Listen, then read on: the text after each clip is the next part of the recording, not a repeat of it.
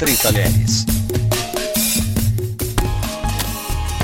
Oi, gente, tudo bem? Entre Talheres, um podcast que fala sobre comida, tá no ar mais uma vez para conversar sobre algo que demorou muito para aparecer aqui, é verdade, eu assumo isso falar um pouquinho sobre vinhos. É uma das bebidas aí que as pessoas mais gostam, especialmente em confraternização. Muita gente não gosta nem de cerveja, prefere o vinho, né? Que dá aquele paladar mais gostoso, tem aí uma sensação um pouco melhor e sempre para encontros aí com amigos, com família e tal. E para falar sobre isso, eu recebo aqui hoje entre talheres o Luiz Roberto de San Martino Lorenzato da Ivreia, da vinícola Marquese da Ivreia, que fica em Ituverava, na região de Ribeirão Preto, no interior de São Paulo. Luiz Roberto, muito obrigado pela presença entre talheres. Olha, eu queria agradecer imensamente o Felipe do, do podcast Entre Talheres, pois é uma oportunidade deliciosa de condividir experiências, falar do mundo dos vinhos, que é um assunto tão, tão bacana, pois o vinho une as pessoas.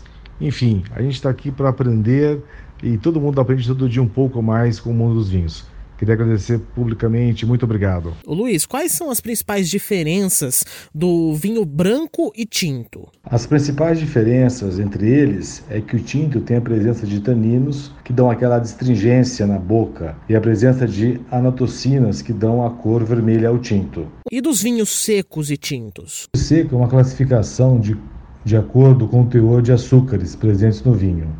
Vinho suave tem bastante açúcar, ou seja, é mais doce o demi-sec tem um pouco menos de açúcar e o seco tem algo próximo de zero de açúcar. O vinho tinto já é uma classificação de acordo com a própria coloração dos vinhos.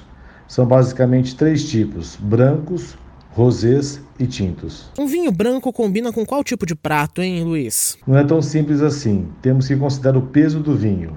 Vamos usar como, por exemplo, um branco jovem, frutado, refrescante como o moscato, que é o que nós temos na vinícola.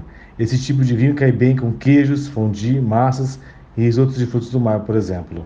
Já o tinto pode ser harmonizado com que proteína, com que acompanhamento? Tintos pedem proteínas. Tintos leve, opte por massas com molho à base de cogumelos, aves, filé mignon. Tintos já encorpados, opte por carnes mais gordurosas e intensas, como costela de gado ou de porco, contra filé, cordeiro e, claro, a famosa clássica bisteca la fiorentina, que é o tibone com filé mignon e contra filé. Mas o vinho não é só para prato principal e entrada, né? É sobremesa também. Qual que é o melhor aí acompanhamento? Qual que é a melhor harmonização? O vinho doce é, vai bem, o suave, com qualquer sobremesa. O, não pode ser muito doce e, e eu também o vinho muito doce, aí fica enjoativo. A grande dica é uma harmonização clássica do Piemonte na Itália, que é o vinho moscatel espumante, que cai muito bem com panetone e também com torta bolo de aniversário, cai muito bem. Qual é a principal dica, ô Luiz, para a gente saber se o vinho tá bom? Eu acho que é sempre bom é, comprarmos vinhos onde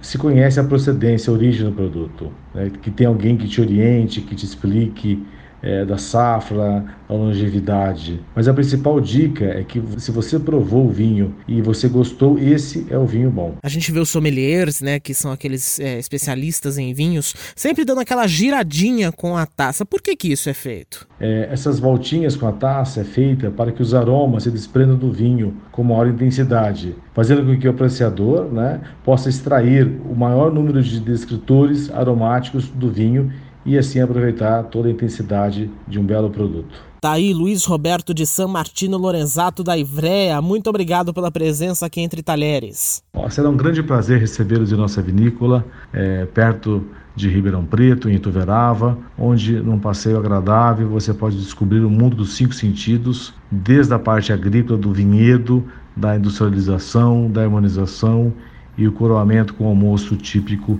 da Toscana. Será um prazer recebê-los. Obrigado. E é isso, gente. Eu te espero no próximo sábado com muito mais. E a Kika na quarta-feira também tá por aqui. Siga a gente nas redes sociais, arroba podcast Entre Talheres. Uma ótima semana para vocês.